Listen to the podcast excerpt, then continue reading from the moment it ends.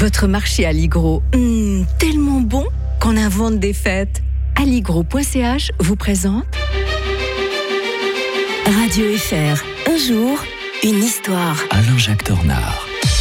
C'est une nouvelle semaine qui débute avec euh, l'historien de Radio Fribourg. Bonjour Alain-Jacques Tornard. Bonjour Mike. Nous sommes le 19 septembre 1991 et une momie vieille de plus de 5000 ans est découverte dans les Alpes sur la frontière australo-italienne. On parle bien sûr de Zi ce matin. Eh oui, eh oui. Ça me... D'ailleurs, ça, parenthèse, ça me fait penser à un feuilleton qui s'appelait euh, Le Tunnel. Je sais pas si vous vous souvenez qui se passait sous le tunnel de la Manche. Et on Mhm. découvrait un corps partagé en deux, de, de- partie, itali- euh, partie anglaise et partie française. Et puis ça, si, c'est peu près ce qui s'est passé. En plus, avec euh, les déplacements des, des glaciers, des, des- on peut imaginer qu'il a voyagé entre deux frontières et tout le monde voulait revendiquer ce corps. Les Autrichiens euh, euh, le voulaient. En plus, on se trouve dans le Tyrol. C'est le Tyrol, c'est une région, même au sud, on- Mhm. au nord du sud, on parle allemand. Voilà. Hein, Donc, donc, ce qu'on appelle le Trentin au Tadige. hein. Exact, oui, euh, au, au- sud Tyrol, pour Voilà. si vous êtes pour nos, nos auditeurs alémaniques, on dire sud Tyrol. Et donc c'est vrai qu'il était mort à l'âge du cuivre, il y a 5300 ans, et on s'est livré à partir de là à, une véritable enquête policière.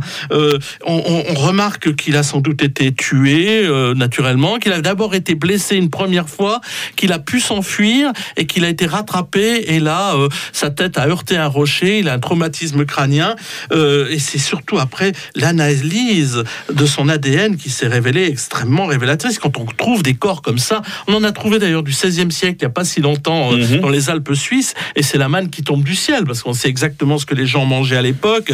Comme ils ont été bien préservés, généralement, euh, on, on s'est rendu compte d'où ils venaient. Alors en fait, on sait par exemple qu'il y a une- près d'une vingtaine de d'Otsi euh, dans, la, dans le- la région du Tyrol en Autriche. Alors vous voyez, on se retrouve de l'autre côté de la Mmh. frontière, c'est-à-dire des descendants qui sont, euh, on peut prouver qu'ils sont, ils sont des descendants de ce Otsi à cause de, cette, de ces séquences d'ADN.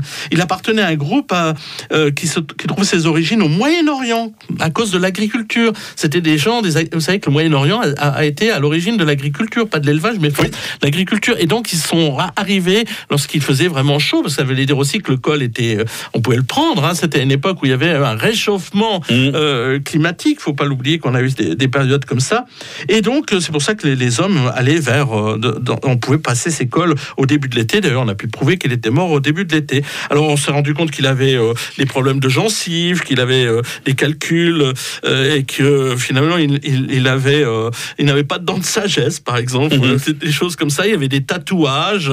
Euh, donc, euh, euh, ce qui serait intéressant maintenant, c'est d'étudier le déplacement du corps pour savoir s'il était vraiment en Autriche ou en Italie. Mais je ne veux pas créer d'incident de frontière entre ces deux pays. On se croira dans un épisode de Colcase hein, avec Eudzi, c'était en 1991.